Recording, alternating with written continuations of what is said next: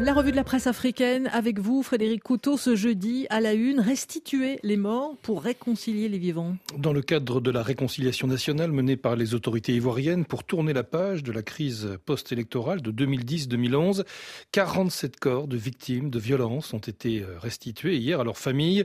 Une cérémonie a eu lieu dans trois villes, Guiglo, Blolquin et Toulépleu, dans l'ouest du pays.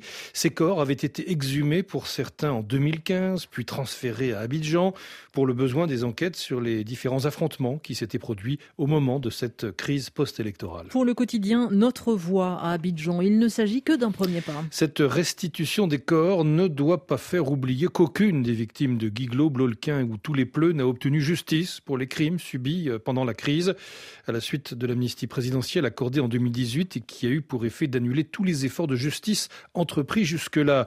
Un recours pour l'annulation de cette amnistie contraire aux engagements euh, internationaux euh, de la Côte d'Ivoire demeurent toutefois pendant devant le Conseil d'État.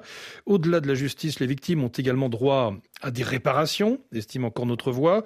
Le gouvernement doit reprendre et intensifier le processus de réparation à destination des victimes des crimes les plus graves et à rendre compte de manière transparente du travail d'indemnisation engagé depuis 2015. Pour le quotidien aujourd'hui à Ouagadougou, c'est un début pour l'apaisement des cœurs, prélude au deuil, au pardon et à la réconciliation véritable. Oui, les autorités ivoiriennes ont bien perçu cette corrélation et on ne peut que saluer ce commencement, estime le quotidien ouagalais, même s'il convient de mentionner que sur ce plan, la montagne ne fait que commencer à accoucher. En effet, précise euh, aujourd'hui, non seulement sur le nombre des victimes, il y a toujours problème, mais certaines communautés disent ne pas encore être concernées par ces gestes d'apaisement, ce qui est source de crispation. Les tueries de cette sombre période de la Côte d'Ivoire n'ont pas encore livré tous leurs secrets. Toutefois, relève encore aujourd'hui s'intéresser à ce qui demeure source de rancœur, de désir revanchard est déjà un premier pas vers la solidité du vivre ensemble. C'est également à la une ce matin au Sénégal, encore un journaliste arrêté. Pape Ndiaye a été placé sous mandat de dépôt dans la soirée de mardi après quatre jours de garde à vue au commissariat central de Dakar. Il est accusé de diffusion de fausses nouvelles dans le cadre de l'affaire Sweet Beauty, du nom de ce salon de massage dans lequel l'opposant Ousmane Sonko est soupçonné d'avoir violé l'une des employées, Adjissar. Une affaire dans laquelle l'opposant vient d'être renvoyé devant un tribunal.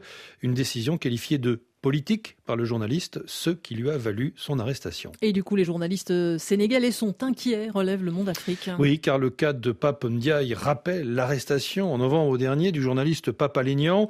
Celui-ci était également accusé de diffusion de fausses nouvelles en lien avec cette affaire à Djissar. Suite à une forte mobilisation, le journaliste du site d'information Dakar Matin en grève de la faim avait été libéré après deux mois de prison. À un an de l'élection présidentielle de février 2024, la tension est palpable, pointe le monde Afrique, alors que le président Macky Sall est soupçonné par ses détracteurs de vouloir solliciter un troisième mandat.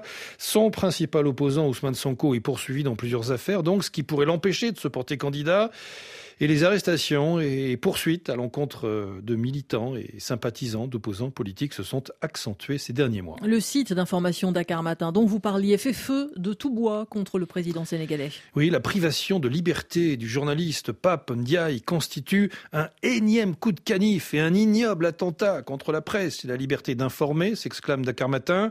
Une dérive de trop inacceptable, intolérable et injustifiable. Macky Sall, poursuit euh, Dakar Matin, continue un son funeste et diabolique projet qui consiste à utiliser l'appareil d'État pour diffuser la terreur, assujettir les Sénégalais, faire taire les voix discordantes et imposer définitivement la pensée unique au Sénégal. Merci Frédéric Couteau. Vos revues de presse sont à retrouver comme chaque matin sur RFI.fr et sur les réseaux sociaux. Bientôt 8h50 à Paris et à Bangui.